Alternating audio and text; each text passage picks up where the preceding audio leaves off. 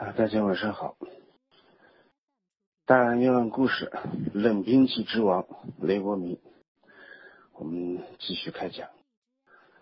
我们从昨天晚上的故事啊接着讲。我们昨天晚上讲到了这个张大头和雷国民抢了一辆摩托车，啊，其实把这个人拿这个手枪打死以后，还从这个摩托车啊摩的司机身上还抢了二十块钱啊，然后俩人就骑着这个。车就上了公路。我们昨天说了，骑到公路上啊，这是这时候已经很晚了。哎，这这个雷国民突然给这个张大头说：“哎，大头大头，快快快快停车啊！”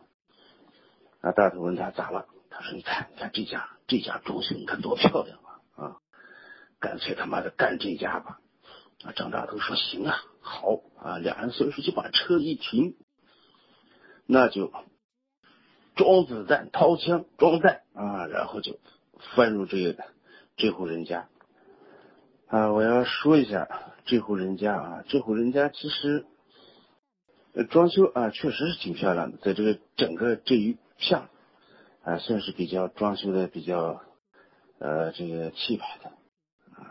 这个外边啊，家里还有空调啊、挂机啊，还有这个铝合金窗户啊啊，还有院子种的花啊，真的是非常的漂亮。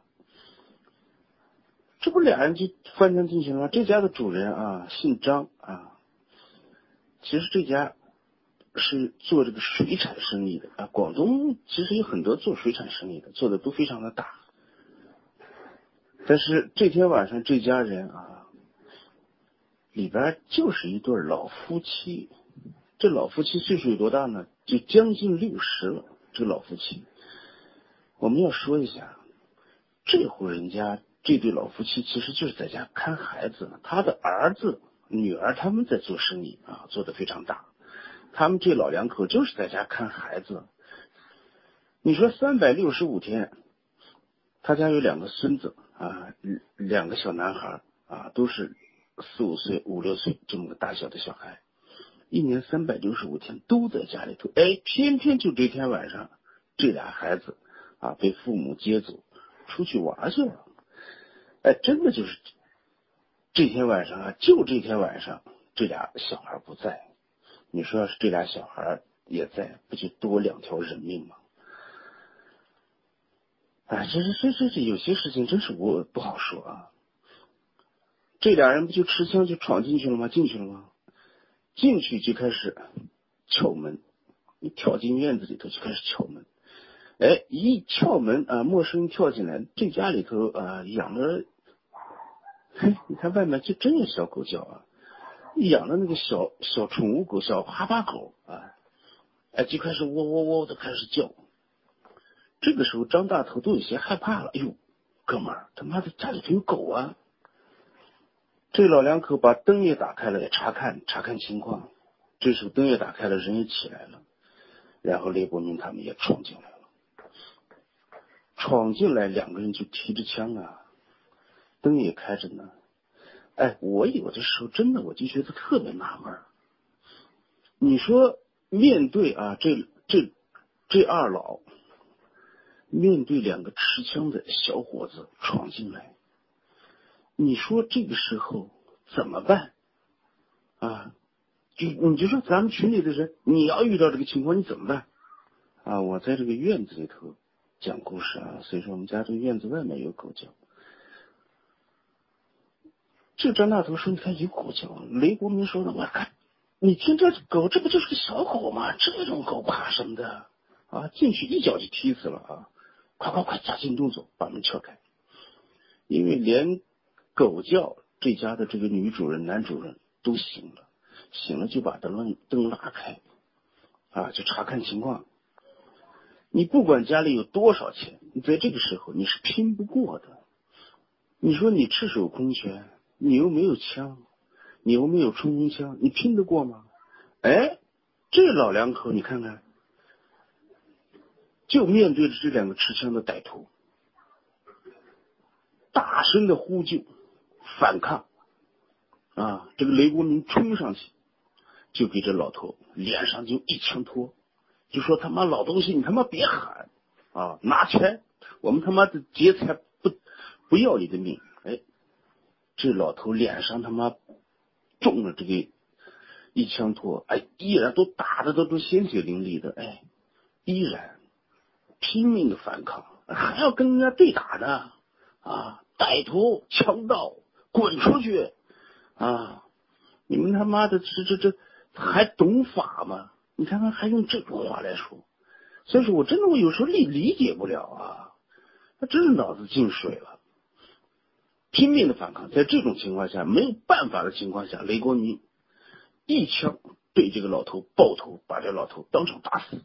你说打死这个老头，你说老头不懂事，那这老太婆呢？哎，其实也不是老太婆，你这六十岁嘛。你说这妇人呢？妇人也不懂事嘛，看着自己的老公啊被人这么打死，那你说在这个时候，那也没办法，你反抗反抗就是多一条人命，不就是这种情况吗？你看看这个老妇人，哎呦，倔强的不行，真的比那个老头还厉害。一看她老公被打死了，啊，我跟你们他妈的拼了，就就扑上去抓这个雷国民啊，而且。撕咬，拿一拿这个牙啊，咬这个雷国民的胳膊。这个时候，雷国民啊，还没没没没有太防备，心想：这他这还敢扑我？他这一扑啊，把这个雷国民的手枪都给扑倒，扑扑这个打倒在地下了。然后紧紧的咬这个乱咬啊，照着雷国民的这个胳膊啊、肩膀上就乱咬。雷国民这时候就喊大头啊，大头快动手，把这老老娘们给我整死！也不知道为啥，这时候这大头啊，也是啊这这这傻愣愣的站着，不知道该怎么办啊。但是后来雷国民还是啊，你毕竟对待一个妇女嘛，啊，两下这个推倒，然后把枪捡起来，这女的还是啊，大声的呼喊。雷国民一看这情况，我操，真他妈的不要命啊！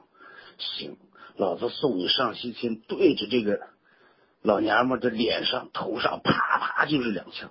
把这老娘们当场也给打死，打死就开始俩人就在这个家里头搜啊，搜能搜啥？这时候已经啊，这这四声枪响了，你想这半夜啊，这声音枪枪响的声音多大？尤其是这种五一式的手枪，声音特别大，啊，就是生怕就是有人听到，也不敢恋战，随便一看这家里头啊，也不知道哪有钱，最后就把这老娘们的。脖子上挂着一条这个金项链，雷国民给取下来，然后把这个老头啊，老头老头手上这个戴着一个大的这金戒指，最后也给撸下来。一看得了，走吧，免得到时候来人抓住了，他妈麻烦啊！所以俩人提枪就跑了啊，骑上摩托就跑了。啊，是的，不是云边啊，风行云边，真是一个小狗啊，不是啊，不一定是党员啊，这这个东西不好说啊。他有些人他妈他他他他就是混啊。这俩人不就走了吗？骑着摩托车一路烟就跑了，就跑回他们的这个驻地。跑回去以后，哎呦，这个雷国民一看，我个胳膊啊，手上都被咬破了啊。血流不止，你看这老，你看这老老娘们啊，用力多大呀啊！我说过，不是抢了一条金项链和一个这个金戒指吗？哎，这时候俩人到了屋里头以后，这个张大头就说呢：“哎，把那他妈的抢来的东西呢，让让咱看看，开开眼。”我还没见过金项链呢，来看一眼。雷国明就把金项链和这个金戒指啊拿出来说：“咱看吧。”最后张大头就说：“兄弟，怎么分呢？是你要金项链呢，还是要戒指？反正就这两样东西呗，咱哥俩就把它分了呗。”雷国民一听说什么分啊，分个屁分！什么叫分呢？这他妈都是我的，谁他妈跟你分啊？你他妈的，你干什么了？你分啊？我他妈被咬成这样，我让你他妈动手啊？你他妈傻傻傻愣愣的站在一旁啊？你说咱俩去干嘛去了？他们去串门去了还是干嘛去了？做客去了？啊，你看看你，差点他妈的把我给咬死啊！而且我的枪掉地下，你难道没看着吗？这一幕啊！而且那老头也是我打死的啊！这个老娘们也是我打死的。你干了什么了？啊！你就上来就分这戒指，你就分一个项链，你就分一个，分个屁！都是我的，少他妈过分！而且我还告诉你啊，大头，要要是觉得不合适，咱俩人啊不合适，以后咱俩别在一起合作了啊，各干各的啊，反正俩人就不高兴了。雷国民特别不高兴啊，这个张大头一看雷国民发火了，也觉得自己可能理亏啊，也不说话。也不也不这个犟嘴，就说行行行，好的，然后就开门，转身开门就出去了。出去以后，因为他们这个手枪啊是不放在屋里的，做完案以后，这个手枪呢由张大头啊藏在这个这个院里头啊，不知道他们藏在是一个什么地方啊，用的时候再去取啊。张大头这一出去，把那两支枪一拿，心想：哼，他妈的，不他妈分拉倒，树挪死，人挪活啊！我他妈非要跟你在一起啊！然后出门就把这两支枪装上，然后连夜走了，就和这个雷雷国民分道扬镳了。啊，因为这个张大头，我们不用去太多的去介绍。这个张大头啊，和这个雷国民就这么分手了。后来这个张大头啊，分手以后就到了重庆，在重庆因为抢劫贩毒，被这个重庆警方拒捕啊，当场给击毙，给击毙掉了。在一九九四年的年底十二月份啊，这个张大头被击毙了。我们的这个公开资料啊。上显示的是，这个张大头因为抢劫贩毒被重庆警方抓住以后，法院判处死刑，在一九九五年的二月份执行死刑，这是他妈的错误的啊！需要我来更正，我说的是对的，因为这条他的这个公证公开资料是错误的。如果要是张大头被判死刑啊，他早就把张把这个雷国民给供出来了。就不可能有雷国民后来的案件了啊！所以说，公开资料别看，都是都是胡说八道的。公开资料的逻辑就不通，根本就不通啊！这个张大头被击毙以后，雷国民都不知道张大头死啊！这就到了一九九五年，因为张大头啊离开就是大概就是十月份离开的嘛，他们就是年底嘛啊，所以说这就跨年跨到了九五年。这个时候，我们就要说雷国民，这时候要开始反思了。自从这个张大头走了以后，把枪也带走了，雷国民啊一看，也没办法啊，反正自认倒霉吧，也从此心想，我以后再也不跟人合作了。你看，合作完了就是这个结果啊，他妈的什么事都没干，还要跟我分赃啊，所以说他也心里头特反感。将来那要不然我就永远就再不找合伙人了，我就一个人干。没有枪了怎么办呢？用刀啊，他用过很多刀，用过菜刀，用过匕首。至于武器的问题，这段时间雷国民买了一个小收音机，在家天天听收音机，听什么呢？听这个《隋唐演义》。哎，这个《隋唐演义》单田芳讲的这个小说，哎呀，这小说好听啊啊！这小说我看过，这小说写的也好啊。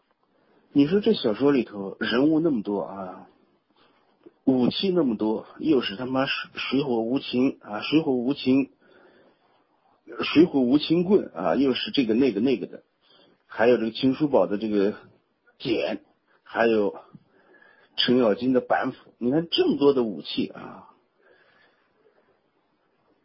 这个雷国民，哎，就听到李元霸这个锤哎呦，觉得哎呦，这李元霸这个锤好啊！哎呦，他特崇拜李元霸啊，觉得他妈这俩大锤，我操，真好啊！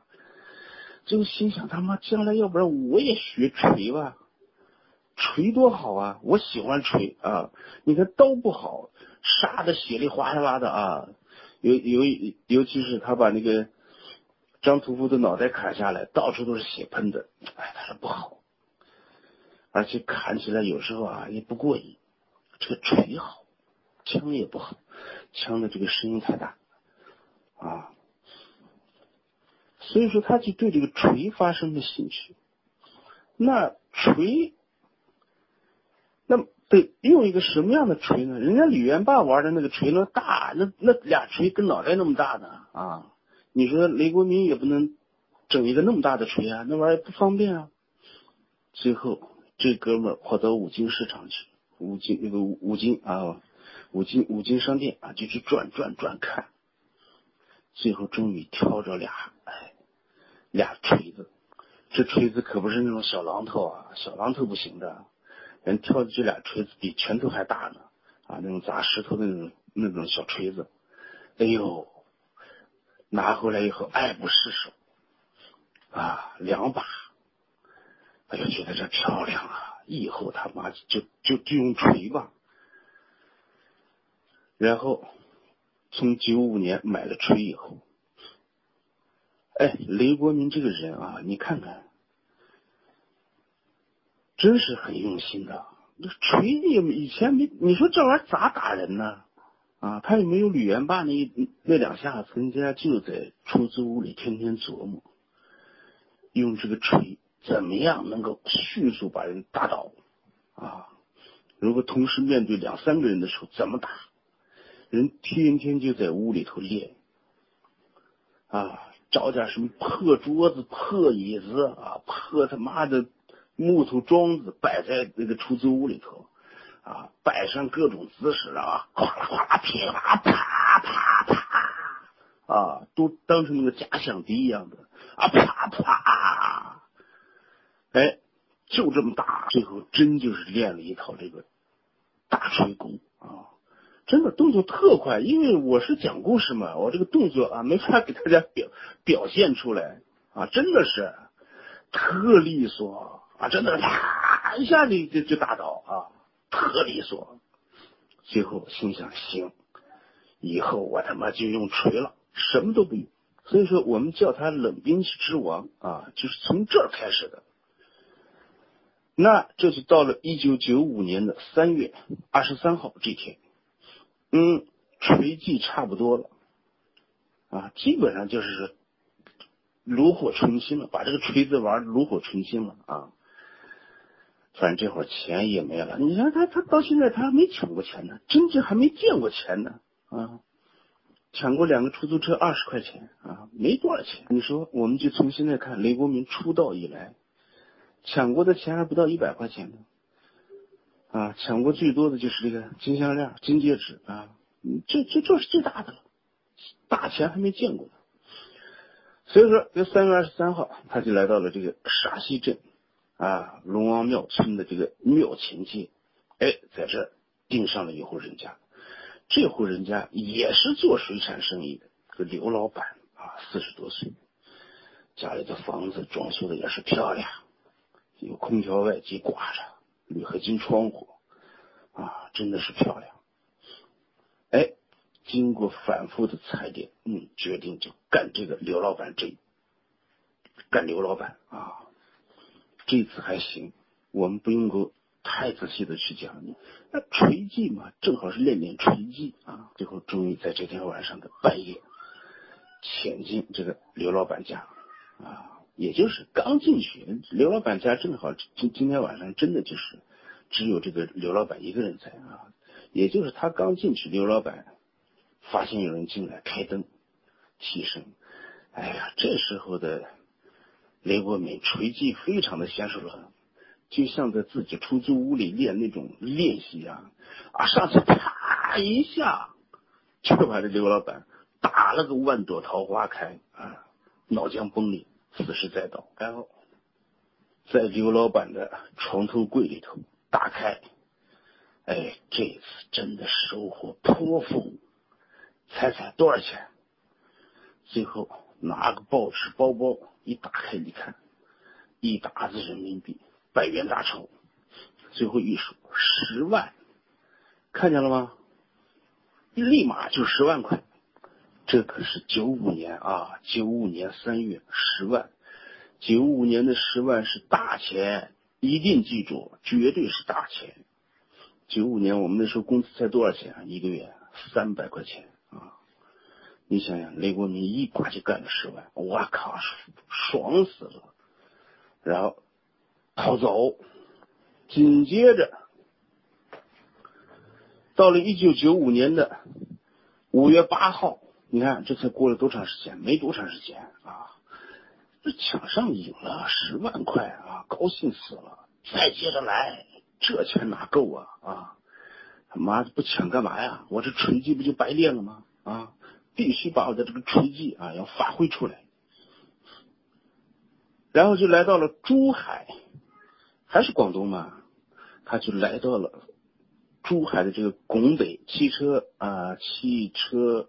汽车站，这个售票大厅，这个珠海的这个拱北汽车站啊，这售票大厅里边，它就像那个机场的那个免税店一样，哎，它有这个商铺啊，因为他们都出租出去了，这里边有商铺，买卖好的很，生意特好。九五年那会儿生意特别好做啊，哎，他就在里边转转转，其中转到一间，就是比较啊装修的比较好的店，也比较大的啊，比较气派的一个店里头。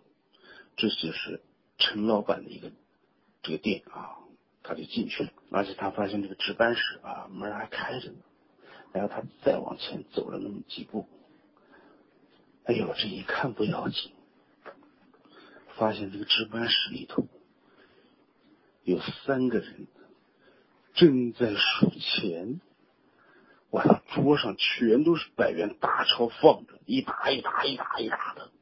这仨人正在这数钱，哎呦，雷国明就看了一眼，哎呦，我靠！雷国民不能见钱，你忘了他曾经杀那个张屠夫的时候，掏了十块钱出来，把他给乐坏了。这他妈一大沓子钱在这你们数着，这不气人吗？啊，哪有这么干的，当着我的面数钱？你说这时候都已经快打烊了啊，都是晚上了嘛。哎，他就在这里头转。你说一般的人嘛，去转这种商店啊，就是就是去看货物。这雷国民嘛，他是强盗嘛，他都是他妈眼睛瞎胡张，啊，四处假嘀哩咕他妈的乱转啊，看他们哪有钱，他都是这么看。所以，他到了这个店里头以后呢，他就往后走，就往这个值班室。一看，发现，哎呦，这还有个他妈个值班室啊，反正。只要他妈的谁当着我的面数钱，这钱他妈就是我的，啊，这就是雷国民的这个逻辑啊！谁让你们当着我的面数钱了啊？老子他妈无意中看到他妈也不行，这钱就是我的。但是这个时候啊，因为他是在这瞎转悠嘛，他那个大锤啊，他没带着，那大锤带着不方便啊，所以说他身上就带了一把刀，折叠刀。这时候的雷国民，哎呦，那个后悔哟，心想：我靠，我这大锤应该带上，我带上大锤，我他妈三下五除二就把你们弄死。但是现在没锤啊，只有一把刀啊，怎么办？刀也行，老子他妈的干你们啊！我就不相信我这把刀干不过你们仨，赤手空拳吗？啊！最后。站在那个货架旁边，给自己打气、鼓劲儿，啊，默默的告诉自己，不要慌，沉住气，啊，沉住气才能办大事。然后掏出折叠刀，折叠刀啊，就快步往这个值班室走。往这个值班室一走，一冲进去，那数钱的人。人家有个人是面朝外的呀，一看我靠，进来一个人手里还拿着刀，就觉得不对劲啊，然后马上告知，哎，这这人有问题。仨人都看见雷国民冲进来了，拿着刀。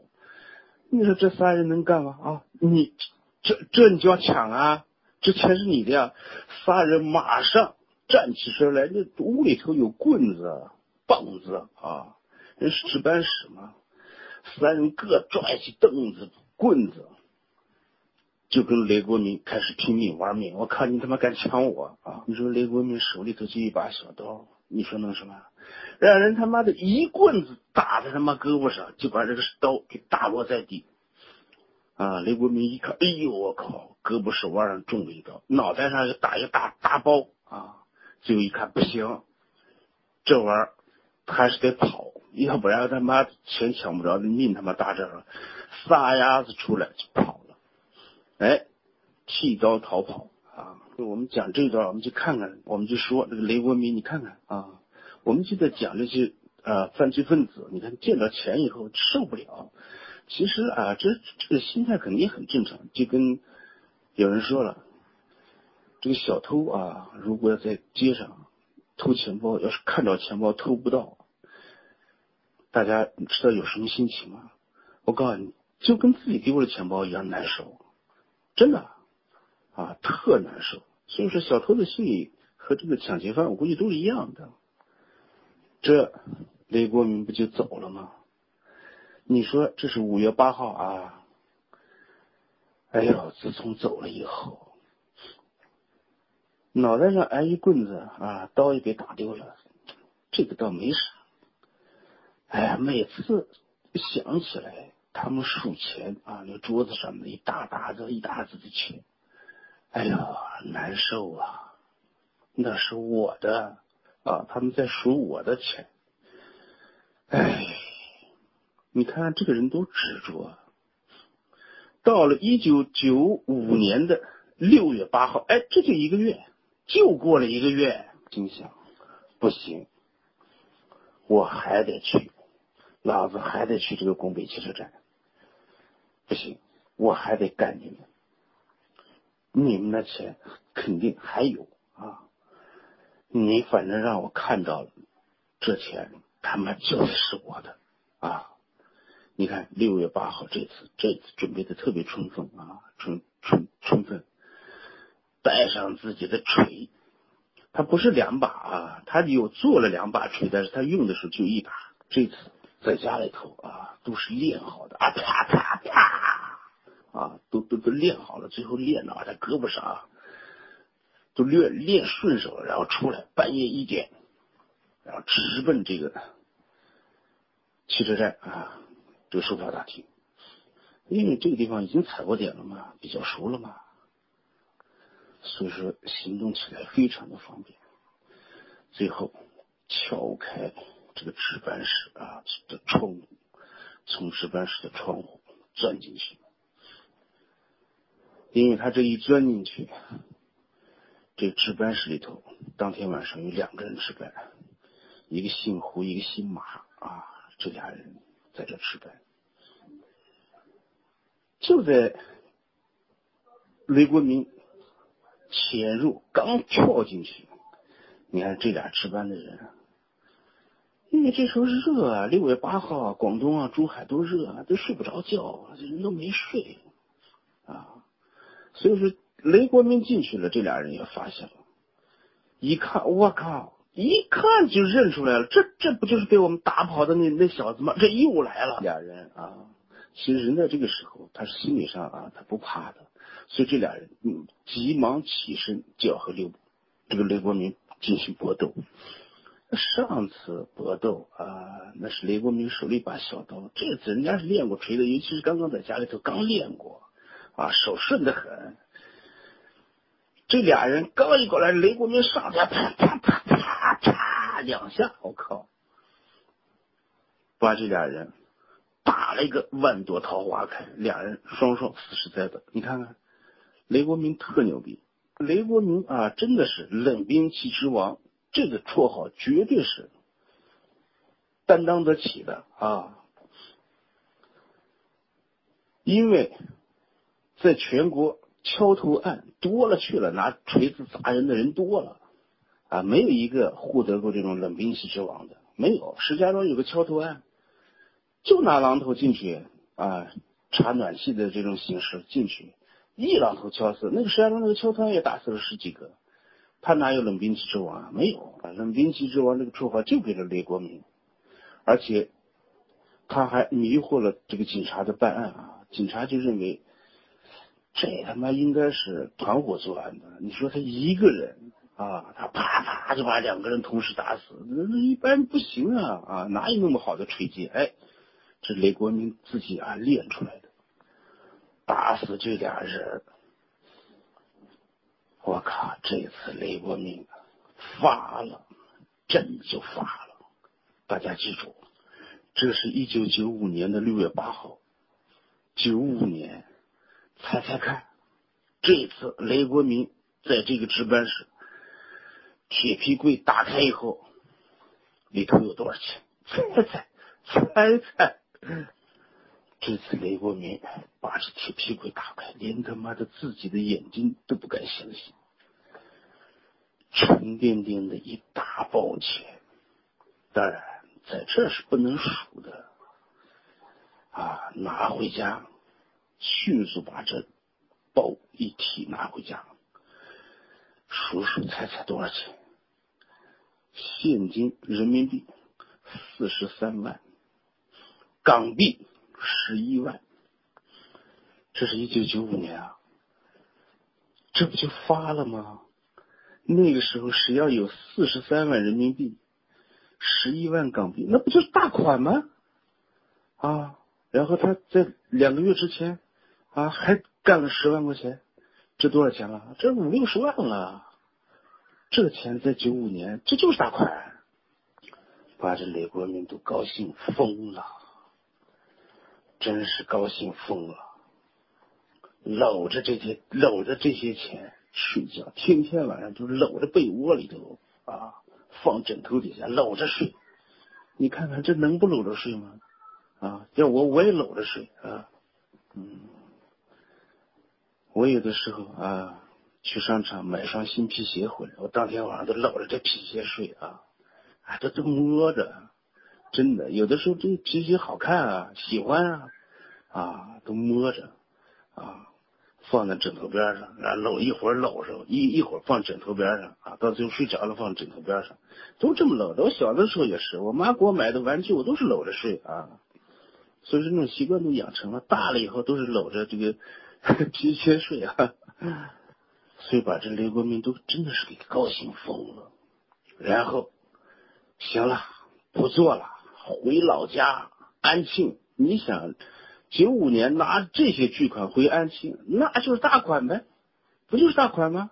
可着劲花不就完了吗？但是雷国民，你看不是，人家就是存银行啊，人家才不挥霍呢。所以说，我们有的时候啊，又说到这儿一，说起这个中国人，说人家那些在美国啊打工的那些中国人舍不得花钱，你看那犯罪分子也是一样。你说雷国民都抢这么多钱了，再一个，我们看看，其实雷国民特别蠢。你说他作案从来不戴手套，他真的就是无知啊！这种人真的是无知。你说你不戴手套，你不就是早晚有一天会被抓住吗？对吧？早晚有一天呢？你说你雷国民，你能你你能永远活下去吗？不可能。对，不可能啊！所以说他在他作案的每一个现场都留下过指纹，只是警察还没有排查到他这儿而已。所以说雷国民抓住雷国民是早晚的事情。真的，我有时理解不了这些人脑子想啥呢？这是常识性错误。没读过书不知道自己的指纹吗？没听说过吗？这得无知到啥程度啊？愚蠢到啥程度啊！我我反正个人理解不了。还有包括张书海也是，看上去多聪明啊，对吧？你说你能把指纹留在那个炸药上，这得得多笨啊！大笨蛋一个，大蠢货一个，其实就是啊。哎，这雷国明啊，到了老家，哎，消停了，消停了，就想将来。好好的过日子，娶妻盖房，或者是怎么着啊？就是想，大家也应该认为，这时候的雷国民应该就踏实了呗。拿着这些钱啊过日子也行啊。但是不，人这个东西就是这样的啊。我他妈通过我自己练锤，你看我这个锤技啊，练的这么好，抢这么多的钱。我还年轻啊，这时候的雷国明才多大？才二十多岁。他是一九七一年出生的，年九五年他才多大？没多大，二十多岁，正年轻的时候啊，这就不干了，这就混吃等死。雷国明不是这么想的，还得干。但是人家看见了吗？升级了，心想。抢个他妈的汽车站就能抢这么多的钱，那将来再抢，那我就去抢银行不就得了吗？银行里不比这钱不更多吗？银行里肯定有四百万在那等着呢，对不对？你说我以前他妈的抢这家，抢那个屠夫，抢张屠夫，抢这个谁谁谁，我我他妈真是我后悔，哎呦，我恨自己。还抢摩托车啊！你你你说多丢人呢！我这他妈就应该一开始就抢银行就行了呗。你说我走绕这么大的弯路啊，还杀了那么多的人，这弯路绕的太远。所以说人嘛啊，他也是在考虑啊，也是在这个痛定思痛啊，他也是在这个也是变的啊。所以说这时候他就想。我将来再抢就抢抢银行，这就到了一九九七年，两年过去了啊，就休息了两年。这一九九七年就来到了江西南昌，在南昌就开始踩点琢磨啊，后来终于盯上一家这个银行，这就是江西南昌的汇通城市新社。哎，这个地方还比较偏啊，这个新闻社，你看大银行不敢抢，抢这种小银行啊，城市新闻社也不大，觉得这个地方好下手。这是一九九七年的九月九号这天，啊，就来到了这个城下，今天晚上决定动手。当天晚上十一点，潜入这家新闻社的这个一楼值班室，拿着锤啊。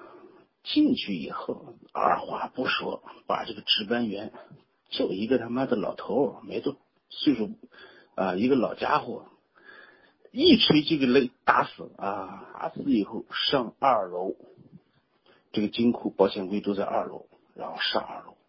但是上到二楼以后，嗯，发现这个二楼有个这个门窗户。哎，是亮的。哎，里头仔细一听，里边还有人说话。再仔细一听，嗯，应该是在打麻将的声音。然后他就悄悄的蹑手蹑脚啊，走到这个打麻将的这间办公室。这个是门带窗啊，这个窗门上就有个窗户，窗户上贴张纸，哎，但是有个缝。哎，他站在这个门外面，他们悄悄的能往里头看。从那个缝里能看到里头的情况，一看，哎呦，里头他妈的乌烟瘴气啊！有四个人啊，四个小伙子正在他妈的聚精会神的打麻将。我们这时候就要说了，按照雷国民现在的这个锤技啊，打死这四个打麻将的人，哎，真的是随随便便。一脚踢开门进去，啪啪啪两下，这四个人他妈就顿时可以大脑浆崩裂，没问题。但是这雷国明这家伙眼神好啊，他就看，看的是无意中就看到了这个麻将桌上，哎，放着两只两个人的这个两个这个桌角上。放着两支枪，有一支枪还在放在这个烟灰缸上啊，高高的扣在这个烟灰缸上。哎，两支枪，五四式手枪应该是。哎呦，看到枪以后，这雷国明，我们这时候要分析这个雷国明啊，他可是吃过亏的啊。上次在那个拱北汽车站啊，被人头上给打了俩包啊，把刀也打掉了。所以说他是要吸取教训的。如果没有那一次，我估计他这次也进去了。你看看人雷国民啊，看到这个枪以后，哎呦，动手还是不动手啊？最后一想，得了，狗杂种们这帮，他妈的，我饶了你们啊！其实他不是他饶了他们，他是不敢。你说人桌上放着枪，你敢吗？他也害怕，这玩意进去这枪啊，不是闹着玩的。我要动作稍稍一慢，人家他妈拿枪给我崩了啊！所以说心里骂道：“算他妈你们走运命大啊！”江西的这场抢劫银行啊，就雷国民就这么放弃了。哎，我们说到这的时候，我们就要说，这四个人真的是，我们不得不承认，真的是命大，运气好。哎，如果他们要把枪不放在桌上，还不好说。他们如果是在身上放着，也来不及掏，我估计也不好说。这这只能说假设了，对吧？谁知道怎么回事啊？我觉得啊，被雷国民敲死的可能性大。我们这就我们想起来，我我曾经讲过的故事啊，我的哥们儿，我们虎台山的兄弟乌贼，大家还记得吗？我讲过啊，我的这哥们儿乌贼。最后扮成这个警察，从内蒙跑到宁夏银川啊去抢这个金库。哎，他不就是吗？装成那个公安局的人啊，查这个金库，把老头骗开啊，把这个金库门打开。哎，最后走到金库以后，他发现，哎呦，这个金库也是四个小伙子在这个哟一间屋子里打麻将。可是这四个小伙子就没有像。这个南昌的这帮人走运了，这四个小伙子什么都没有，赤手空拳在里头打麻将时候，全被乌贼和他的那个同伙全部啊，他那个同伙叫叫什么叫严老二吗？不是啊，姓严啊，全被他们俩给活活打死，拿枪打死，拿刀扎死啊！所以说这故事我是讲过的啊。所以说，新疆这个江西的南昌的这起案件就是一个未遂案。然后雷国民紧接着回去又继续休整啊！哎，这个外面这这这样的狗叫的厉害，是我本人啊，我特别讨厌养狗啊，特烦养狗。你让我摸摸玩玩行啊，你让我自己养，我他妈的养不了那东西吧。这雷国民啊，就回到这个老家，然后继续休整。这就过了一年，到了九八年，你看这个雷国民，我们可以看得出作案不是特别频繁的啊，这一休息就是一年。到了一九九八年的七月，不行，手又痒痒了，然后去哪呢？去了这个东北。吉林的通化，大家都知道这个通化啊，产葡萄酒。这吉林通化盯上一家这个城市信用社，也是一个小信用社。哎，这个信用社是特别偏僻啊，几乎就在这个城乡结合部呢啊，盯上。最后半夜也是潜进去，打死值班员。哎，这次抢了十五万。九八年十五万也是钱。当然不如他这个在珠海挣得多，是吧？十五万怎么了？十五万是钱呐，十五万啊！但是这一次雷国民抢得这个十五万以后出来，然后往这个城里头自己住的这个租住的这个地方走，哎呦，大半夜的啊，走了好几个小时，都走的累都不行。他这次。思想上有了变化，他就在想：哎呀，你说这要是有辆车该多好啊！你说开着车去抢，对吧？逃跑起来也方便。你说这大半夜的，我操，就这么走，哎呀，不舒服。所以说不行，我得弄车。但是这个时候的雷国民是不会开车的。然后从九八年的七月嘛，然后你这不抢了十，抢了十五万吗？然后又返回老家安庆。哎，他老家安庆有个哥们儿，认识一个哥们儿，这哥们儿有辆面包车，他就跟着这哥们儿去学开车。这一学就是一年，又是一年，这不是学了一年吗？啊，这一学一年，这就到了一九九九年了。哎。雷国民的车技啊，还真不错，学的特好啊，也会开车了。于是决定搞一辆面包车。怎么搞啊？啊，抢呗，还怎么搞啊？于是就来到了南京。这就是我这个故事第一天的第一集最开头的这个部分。一九九九年十二月四号。啊，这个南京的这个六合区抢劫那个村民王建的那辆昌河面包，这就是这个啊。后来到了车上准备抢这个王建，最后王建拼命反抗，最后他把这个小伙子扎死在路边啊啊扎死。后来这个面包车最后翻倒，你看摔烂了，也没抢成啊。所以说，我们的故事这就回来了。那在这个南京啊，九九年的十二月四号，虽然失手没抢成，杀死一人，那难道抢车的计划就放弃吗？那不可能，能放弃吗？我现在又会开车，又会玩锤啊，我的锤技这么好，能放弃吗？不可能放弃。南京失守怎么了？走，换一个城市，合肥。